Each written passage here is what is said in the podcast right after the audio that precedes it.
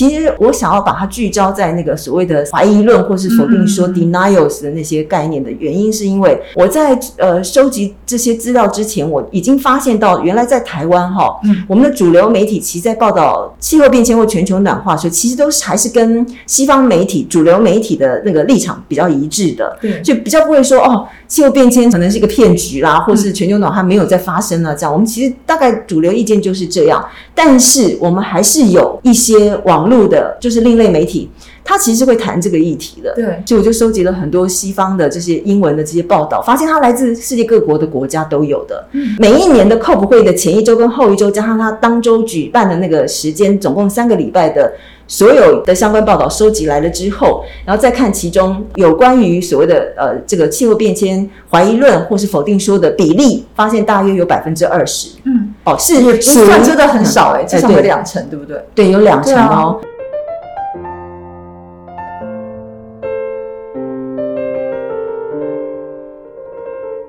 好大家好，欢迎大家收听今天的 NYCU Plus 说书中。今天要谈的一本书叫做《气候变迁》。如果大家有收听我们上两集的节目，就是在中正大学的陈瑞玲老师跟黄旭勇老师跟我们聊了一下，我们也是之前杨家出版社出的一本书，叫做《科学态度》。那在那本《科学态度》里面，其实也有出现到跟这个书名是一样的词，就是气候变迁。气候变迁这个大概在近十几二十年来，一直是媒体非常关注的题目，当然是从国外带进。不知道讲讲对不对哈？待会我们来跟作者聊，就带进台湾的一个在媒体上面颇受重视的一个词。那但在媒体上，其实我们不止看到气候变迁，有时候看到是全球暖化。以以前最早就知道说，哦，我们又对不起北极熊了哈，冷气又打开来了。那今天呢，我们就要来跟这本书的作者，就是我们阳明交通大学传科系的老师李美华教授，呃，聊聊这本书。那我先念一下这个书的全名是《气候变迁：媒体在线与风险传播》。好，那林美华老师，我们先跟听众打个招呼。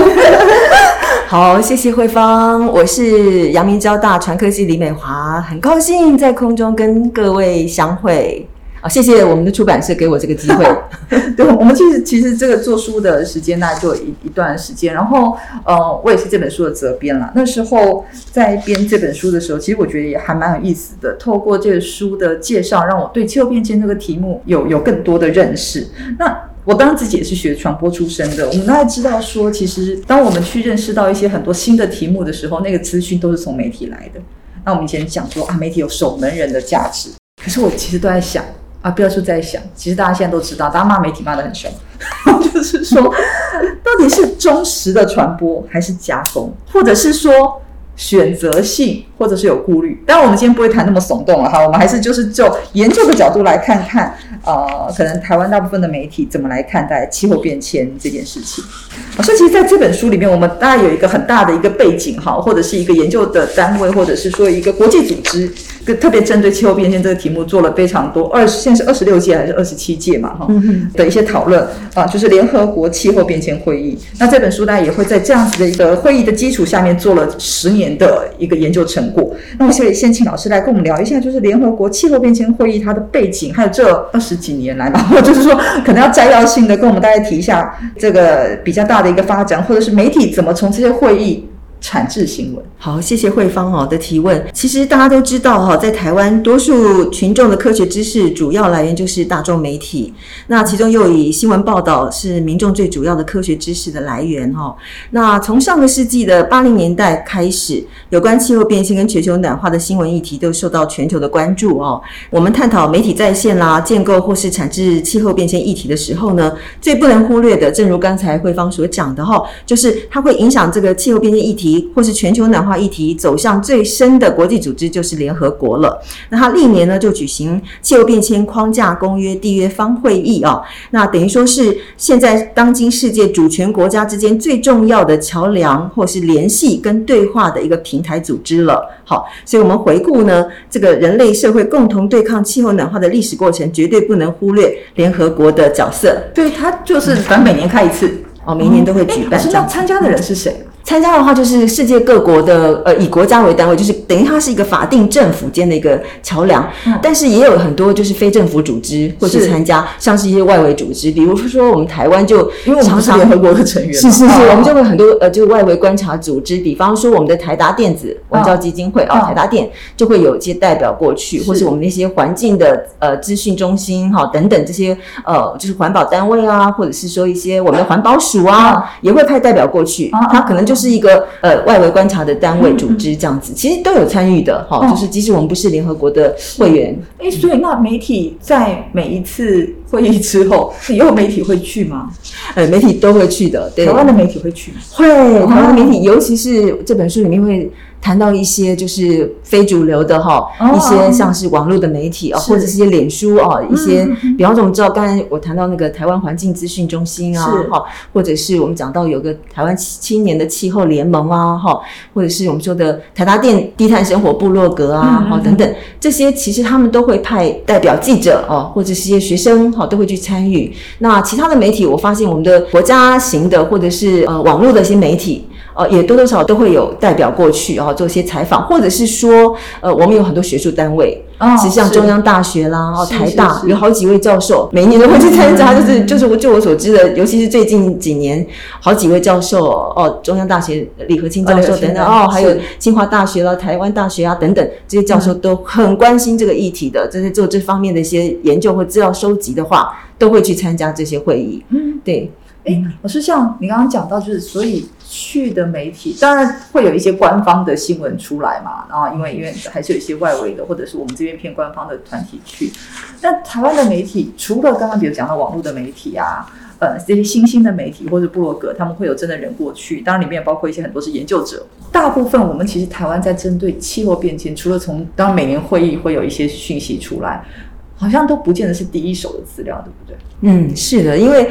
大家也都知道，像气候变迁、全球暖化这样的一个议题，它是一个科学议题，也是一个环境议题，它也是一个政治议题，也是一个经济议题，它是一个非常复杂的哈，非常全面、多方向呃一个议题。那所以就是说，呃，我们可能就是呃，如果要去探讨这些议题的话，那大部分的话，我们的那个媒体记者哈，可能就是没有办法去观其全貌，就是很多时候必须要去采纳很多的科学家的意见啦，或者是专家学者哦的一些意见。那他们就是等于说科学新闻呃怎么把它就是把这些科学的概念啊、知识把它科普化嘛。我们常讲这个科普、是科普的这个 popular 这个 science 的这个概念，然后所以它就是变成需要有很多转译的工作哈、所以它。呃，媒体在报道这些相关的议题的时候哦，如果说有专门的路线去报道，当然很好。专门这个所谓的科技啊、科学呃、科学科普呃这个路线当然很好，但有的媒体可能没有，所以他就必须要去呃到处去找资料啦，或者去采访啊，嗯哦，或者去揭露很多的学者专家的意见，或者政府官方的一些说法啊，嗯这样子。对，那我们现在是呃新媒体或者是所谓的新兴的所谓社群媒体时代嘛，对不对？对哈，那所以有的时候我们的公民新闻也很重要。嗯很多的呃自媒体，它也会去产制一些呃，就是对于这个议题的一些呃看法哦，一些观点。嗯像我在访问那个低碳生活部落格的时候，就发现里面有很多的写手哦，就是他们专门帮这个部落格写文章的这些写手，有很多其实是正在国外的呃大学就读相关科系的博士班的学生哈、这样，或者是说呃他可能就是呃正好正在呃旅行的啊、这这些记者哈、这样子哈、或者是一些呃他可能就是一个观察者或是科学家等等，然后就他们可能会就是在自己的部落格上面或在自己的一个呃就是自媒体上面去发布一些他的一些观点或看法，所以我们的很多的传统的或者是说我们的一些基本的主流媒体的话，也都会去收集这些资料。那还有我们有些媒体其实会去看论文哦，去看一些科学论文，如果有时间允许的话，就是要看一些科学论文。这算很认真的。就是要非常认真，真的要非常认真。那其实这个很花时间，而且可能也看不太懂，嗯所以有时候都要去请教，请教我们中研院的学者，请教我们的各个大学的教授啊，或者是会请教很多的科学家、气象专家等等。哦嗯因，为台湾在做科学传播那边，就是好刻板印象来说，就觉得好像不这么重视啦，哈，就是透过二手资料或者是那个一手，可能都不知道是怎么怎么来的 啊，那个。但是对于，特别在针对像这本书里面谈到，其实是风险风险传播。其实他怎么说，我们怎么听，其实这个就就很重要了。那老师，你里面其实也也有提到说，其实台湾的媒体在报道气候变迁这个题目的时候，它的新闻来源除了刚刚老师讲的，就是一些学者。好，那当然气候变迁会议会有一些资讯去去或者一些宣告、一些倡议的内容。那这些媒体透过这些资料的整合，它必须消化吸收，然后传达给读者。可是好像在书里面有提到说，其实大部分的媒体。在处理科学传播的这个新闻的记者，好像不见得是有科学背景的，是，对，印地的，印地的，对，印地的，所以这个这个东西也是也是不容易啦。所以希望如果有透过那些刚刚提到，比如甚至于去论文，或者是真的找到世切的人去做访问的话，是是会是会比较好的。没错，对啊，那。在这段期间的老师这十年的研究成果里面，当然在书里面有呈现非常嗯缜密的一个研究的过程。那可以看得出，在什么时间点？因为我我大概真的是从气候变迁的第一届开始，我们开始关注这个气候变迁这个这个议题嘛。就台湾的，我觉得特别是平面媒体，因为早期在更早之前，平面媒体或者是电视新闻，可能是我们比较常获得新闻的来源啊，就是这些资讯的来源。台湾的平面媒体很早就会关注这个题目吗？对，我觉得就是我们的台湾平面媒体，大概大家就最熟悉就是四大平面媒体，对不对？哈，就是现在好像只有一只剩三个，没有苹果还是在的，啊，对吗？它可是它纸本好像就纸本没有，可是就是我们所谓平面媒体，它现在都已经数位化了，也都有它的一个网络报或者电视报。时代的眼泪，是是是是，对对。然后他们其实有很多他们辖下的一些报纸，其实纷纷倒闭嘛。比方说呃一些其他什么爽报啊，什么什么 New Paper 啊，什么什么捷运报等等。那他们其实这四大这个报业呃媒体组织，它其实本来也有很多其他的附属的报纸了，但是后来其实也都纷纷倒闭啊。那大家也知道我们这个。数位汇流的时代，哈，这样子对不对？在尤其你看，呃，有些媒体做了很多的整合，哈，就是它可能不能只有所谓的文字了，它必须要有一些呃画面啊、一些声音啊、影像，所以他也会去跟呃其他的这个电视或者是说广播媒体做一些合纵连横，这样。所以呃，在媒体整合的时代啊，我们会发现这四大这个原先的这个主流的报业媒体，就是联合、中时、自由、苹果，哈，这样。那他们就是有的成立非常悠久了，哈，历史悠久。所以，对于像这种时代的趋势啊，这种气候变迁、全球暖化议题，他们不可能忽视的，好这样。那所以我在呃十年前哦，十多年前了哦，就是参与了这个研究计划以后，我就有机会，就非常感谢哦，就有机会。那时候有几位博士后的呃伙伴，还有我的助理们哈，我们就一起去做了很多一堆访谈，就对了。对，我们访谈这四大报业的媒体的记者，嗯，还有就是编辑，那他们其实就非常非常的开诚布公的聊，就说他们怎么去做这个报道。对，那他们也很清楚的说，他们必须要针对很多这个呃很困难的议题啊，因为它这个科学议题哈，这个环境议题等等，这个气候变迁这个议题复杂嘛，所以他就。呃，要了解这些科学数据的背后的意义，或者是说，到底我们能不能去预测啊？台呃，就是地球已经进入到这个呃世界末日啊，等等这些很多可能都要看数据说话嘛，哦，对不对？他就必须要去在解读的过程当中调查或者做一些，比方说请意哦的动作哈。那他们就会去做呃学者专家的访谈。嗯，那有的时候呢，学者专家有的是比较能够去谈的，那有的学者专家会觉得说。这么难的东西，我要把它变成非常浅白的东西，其实不容易，容易啊，对，是不容易的，对，所以那个这个记者他就必须要花功夫，对。那我觉得我们四大媒体其实都蛮认真的在这方面。就我访谈的这个的经验来讲，其实真的是他们其实非常呃，还算是注意这一块这个新闻的这个议题。不过就是可能人力也没有那么多，而且它是属于比较冷门的类型。对，这个这个题目我一直觉得很有趣。的虽然说它是冷门的新闻，可是。我当然每个月或是每一两个礼拜，其实都会看到，因为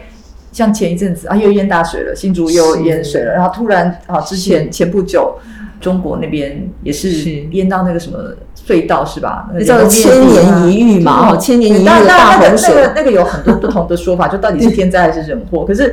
它就是发生了，然后。反正各种跟气候、气象有关的这个问题，事实上它越来越频繁发生。那媒体在接触这样子的题目报道的时候，就会频率越来越高。是真的，对，我们可以观察到啊，尤其是现在是这个天灾哈，或者是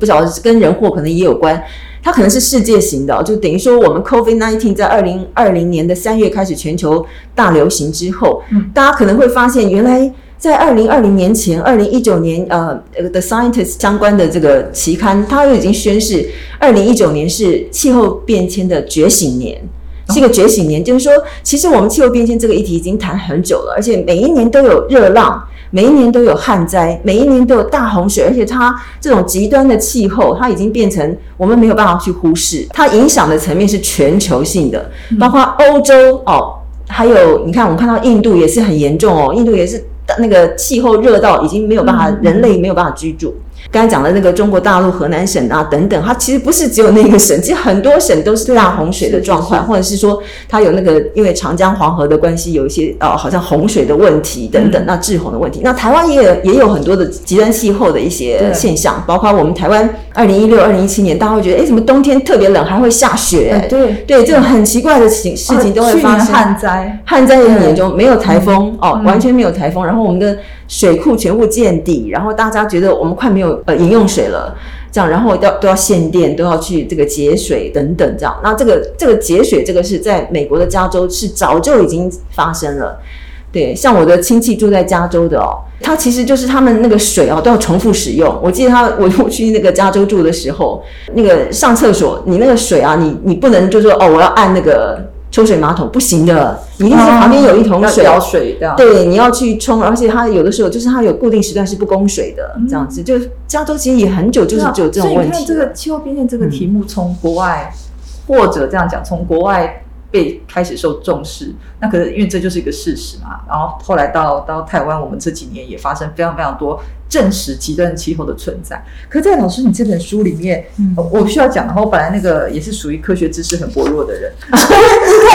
您太谦虚了。在在在在处在在编讲师这本书里面啊，因为老师您这边其实就分了九个章节嘛，总共有两个大篇章，就是一个是中外报业媒体篇，一个是新兴网络与社区媒体篇。嗯，那当然在前面有提到，其实，在报纸上面，如果有一些比较认真的媒体，他当然就做了一些比较深度的采访，然后到正确的啊，就是一些学者上面的。资料的取得或是查证啊，查证这些很棒哈。然后，那当然，新兴或者社区媒体，他们因为写手的部分有一些专业性，他们可能真的到了现场拿到了第一手的资料。那可是我们刚刚讲到说，这些的气候变迁的事实。对，从大部分的媒体的报道，其实包括霍老师书里面有写到，大部分就是偏向是肯定这个事实的存在，就是说真的有气候变迁，人为造成了这个问题。可在里面有一章，就是老师有谈到国外新闻媒体的部分，他提到就是全球暖化否定论，也就是怀疑论。对啊，这个这个部分，我觉得还还蛮特别的，可不可以请老师跟我们聊聊这一部分？好。那个谢谢慧芳哦，就是这一章其实等于说是呃，他我我的这个等于说的分析的文本哦，跟对象全部都是英文的报道就对了哈。那其他的各章可能我的呃分析的这个这个标的是都是台湾的一些报业媒体平台啦，或者是说一些我们的脸书粉砖啦，呃 YouTube 上面影片其实也有外外国的英文的哈，这样。但是主要的其他几个章节都是在分析的是中文的哈，就是台湾的一些呃一些媒体的一个在线或是。呃，议题的设定跟建制这一章比较特别，是因为呢，就是我们其实就如果做新闻，尤其国际新闻研究的人哈，就会发现，就是呃，LexisNexis 这样的一个资料库，它其实会收集全世界的英文的相关的一些媒体报道，就是媒体报道，你可以输入关键字去搜寻所有的一些报道的全文嘛，这样哈。那所以我在 visiting 呃那个加拿大的一个 Western University 的时候，就有机会有使用到一些它的设备跟这样的一个资料库哈。那所以。我就输入关键字啊，就是看呃 climate change 跟 global warming 哈，有些什么样的报道？发现那报道多的不得了哈，就是全世界其实报道这个，我收集从一九九八年一直收集到二零一七年嘛，就是它就那报道量非常的大啊。那后来我就发现，其实我想要把它聚焦在那个所谓的 skepticism 啊，就是所谓的那个 skeptics，呃，就是那种怀疑论或是否定说 denials 的那些概念的原因，是因为。我在呃收集这些资料之前，我已经发现到，原来在台湾哈，嗯我们的主流媒体其实在报道气候变迁或全球暖化时候，其实都是还是跟西方媒体主流媒体的那个立场比较一致的，对，就比较不会说哦，气候变迁可能是一个骗局啦，或是全球暖化没有再发生了这样。我们其实大概主流意见就是这样，但是我们还是有一些网络的，就是另类媒体。他其实会谈这个议题的。对，也就是说，气候变迁到底有没有发生？我们的科学数据到底是不是真的？还有就是，到底有没有好好的验证出来这个证据？哈，这样。所以后来我就在收集，我觉得它的来源有可能也是从西方媒体来嘛。对，所以我就收集了很多西方的这些英文的这些报道，发现它来自世界各国的国家都有的。嗯，哦，包括主流的，我们说呃 Big G Seven 的国家，加拿大啦、美国、英国啊，很多哈。嗯。那另外当然也有很多，比方说巴基斯坦啦、印度啊这些，他们也都有出英文报纸的。每一年的 COP 会的前一周跟后一周，加上他当周举办的那个时间，总共三个礼拜的。所有的相关报道收集来了之后，然后再看其中有关于所谓的呃这个气候变迁怀疑论或是否定说的比例，发现大约有百分之二十，嗯，百分之二十的比例。哦，是是算真的很少哎，至少有两成，对不对？对，有两成哦。嗯，对，所以呃，好像是跟一些政治人物的立场。没错。所以大家大家也知道，就是川普他其实他一上任就就说我不要我要退出那个巴黎气候协定了。巴黎气候协定二零一五年哦十二月拍板定案，全世界都非常的这个欢呼哦，大家都觉得我们终于在京都议定书之后有一个新的一个气候协定哦，全球大家一起携手合作。嗯，那当时奥巴马总统是支持的，但是。没想到过了这个，就 后来这个马上二零一六年改选之后，那呃二零一七年那个川普当选呃上任之后，他就说美国退出。那美国退出也不是第一次了哦，好就是哦前任的共和党的布希总统其实也退出过，就他不是退出，他就没有要加入。京都议定书，所以就是其实这个就变成一个非常非常政治意识形态的概念，也就是说，川普他可以非常的直接，而且非常的就是大声的说，哦，气候变迁是一个 hoax，就是是一个骗局，他就直接说这个东西，他说这个东西是 manipulation，他说其实是操弄出来的，是。讲他说这些东西都不是真的，包括现在你看我们这个 COVID nineteen 的呃这个防疫，大家要戴口罩，对，就就之前共和党的人也是说，哦，这个不要戴口罩，对对，这这。部分我不需要相 要相信科学证据，对对对 对。当然了，我们分析这个全球暖化怀疑论或是否定说的这些报道的内容的时候，发现它其实蛮似似是而非的，因为他也是有拿出他所谓的证据出来说明。对对对，而且他其实用了那个文本分析之后，发现他的论述其实好像还有一点点道理的感觉，好像也能够站得住哦，或者是说他提出一些很值得大家去思考的一些问题，就是说你这个气候变迁的数据哦，看样子可能是个大自然，并不是人为。造成的，对不对？因为你这个数据显示说，它其实有高低起伏嘛。嗯。那曾经呃，地球也很冷过嘛，对不对？好，那现在稍微温暖了，呃，也许对我们人类有帮助，或者是说，他说这些数据是你一些实验室的研究者关上门来自己去加个点，加个几个零啊，或者是把那个数据改一改，那你就是可以有更多的研究经费了嘛。所以这个东西变成一个，就是学术界会也会去去辩论，因为包括英国的 Channel Four 的那部呃纪录片。啊，就是全球暖化变局的这个纪录片，他其实也请了好多科学家。也请了好多的，这个在老师书里面有有做一个，这算什么文本分析吗？就是对对对，呃呃，叙事分析，分析，它是 YouTube 的那个章节，对对，那就是那个点阅率很高，所以就去分析，用呃叙事分析来分析，发现哎，那些科学家也是大名鼎鼎的哦，每一个都是其实都是很有学术的那专业哦，然后他就直接说说，有的时候气候变迁说不定是太阳黑子的呃一个变动哈，这样那这是个自然现象，并不是我们人为造成的。他觉得气候变迁其实就是。是大自然的一个自然的运作哦，包括我们说什么圣婴现象啊、反圣婴现象，这是大自然隔几年就会发生的事情。所以其实这些当然是从一些科学家不同立场的科学家，或者是一些政治人物他们发表出来立场。可是媒体当然就会陈述或是转达，就是大众就会知道。可是刚前面提到大部分的啊说主流媒体好了，嗯他会花比较多的篇幅，还是倾向于主流意见。可是我我我们不在这里去评断说到底谁对谁错啦。可是透过这个书的分析，然后这么长时间，然后不同媒体的一些观察，可以给给大家一些去想法，说你们透过这些数字哈，这些呃访谈的结果，或是老师做的叙事分析，可以可以看出，哎，这个气候变迁这个题目，大家媒体到底怎么看？不同的角度怎么呈现出来的？而且其实，在里面。我我们这边不不讲，大家可以去翻书。哎，每个媒体其实在怎么去呈现它的报道量可能不太一样，这背后的原因可能这会需要再进一步的探究了。但是就可以看到，透过数字也就会说话嘛，它到底做了多大篇幅？我觉得比较大的两个类别，当然就是说可能传统纸媒它的报道量的篇幅可能小一点，可是我们要真的比较深入去了解一些，可能就是在新兴的媒体上面可以获得比较丰富或是比较各种不同角度跟立场上面的资料，对吗？是，而且我觉得那个慧芳点出了一个很重要的，就是我们的传统纸媒哦，其实当然它可能篇幅不会那么大，对但它其实非常的具体的彰显了他们的不同的媒体的一个特色，嗯这样哦，包括我们说联合新闻网啊，或是苹果日报啊、自由时报，对，因为电子报为现在数位或者是化嘛苹果，日可是他们报道转到数位化之后，他们报道的深度会会可以就是会比较加强一点嘛。呃，对，这在那个第三章里面，其实我做的一些文本分析，我自己本身觉得非常的有趣哦。嗯就说其实它带有几个重点，就说台湾的主流这些报业网络媒体平台哦，它会在一个全球跟在地震惊环境下去制作哈、哦、这个产制那个气候变迁的新闻的哈、这样，然后它可能会有呃展现很多的传播科技的互动性跟网络新闻文化的现象。另外呢，就是它可能有商业媒体的这样的一个特质，嗯所以它就会有一些产制上面会有一些特色。嗯。所以就其实我们这些呃网络电子报哈，它其实他们也都知道社群媒体啊的那个嗯就是口味在哪？功能。对，大家可能要去看这些有影像的东西的时候，看照片是。哦，说故事，所以他们其实有他们的特色的。哎，不过老师，你大概分析比较多的，当然就是国外的一些有有影片的部分嘛。那但台湾知道之前有一部叫做《正负二度 C》，是当然它有一些争议，好的的讨论啦，就是说它好像有些可能比较片面或者怎么样呈现。那当然，它也凸显了我们台湾民众对于这样子议题的关注。那老师，你在这里面其实有特别去介绍了这个影片的部分，你怎么看待这个影片的内容？好，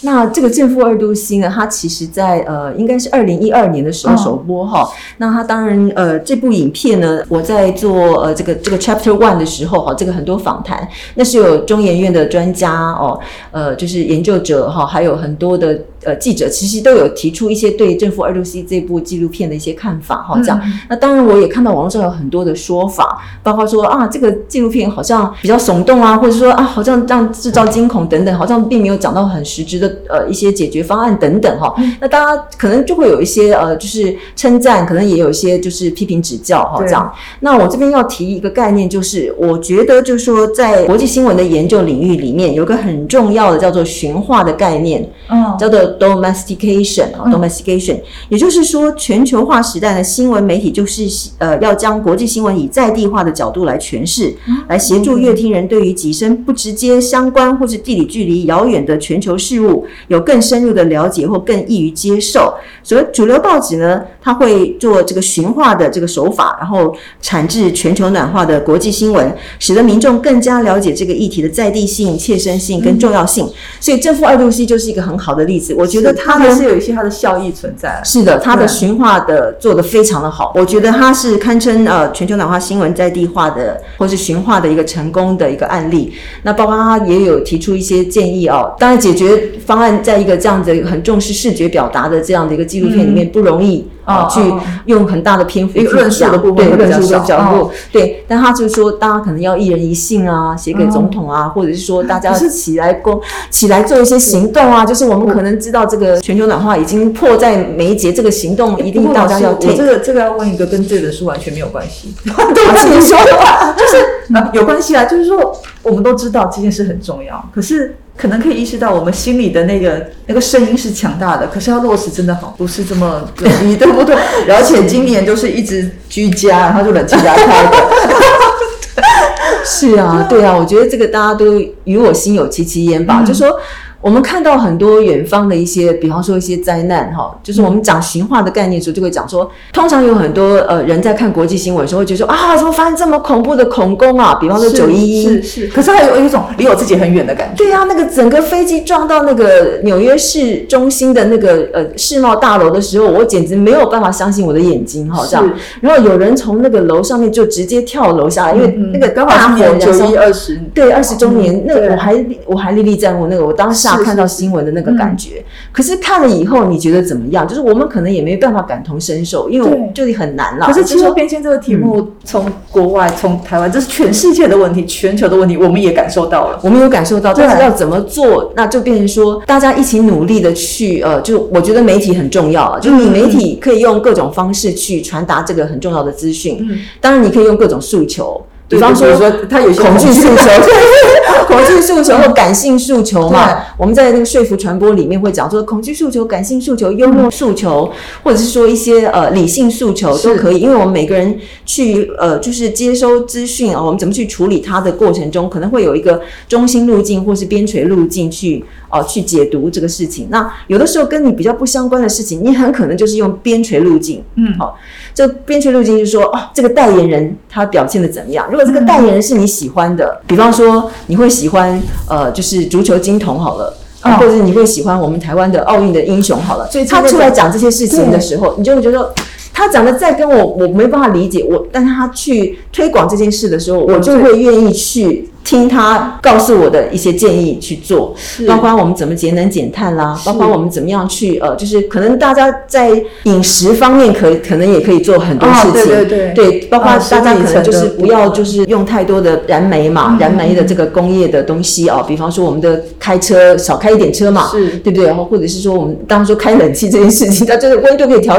高一点，对，等等这些其实都是我觉得透过的媒体的一而再再而三的诉说哈，就是各种各种手法啊，温馨的啊、恐怖的啊，或者甚至是找一些名人来来帮大家加强宣传，其实当然还是有一点效益的啦。就我们大家就会知道说，哦，室内比如说要几度以上或什么，有一些效果。希望这个这个气候变迁这个议题别这么快造成我们很大的生存危机吧。是对，看来是不可逆，只是说希望不要这么这么严重。老师这本书其实我我们最后有一个让让做一个总总体的回顾，就是说。呃，其实是十年，我们刚刚其实一直有提到，这是一个研究成果，里面用了很多的分析的研究方法来跟大家做介绍。那对这个书的，我可以回到最原始，为什么会接触这个题目啊？然后经过这十年下来，或许给一些未来，因为其实里面这边当时都是单篇的文章嘛，其实每篇文章都有针对老师可能在讨论这个小题目的时候的未尽哈，就是未 未完的想法，提供给一些后进的研究者参考。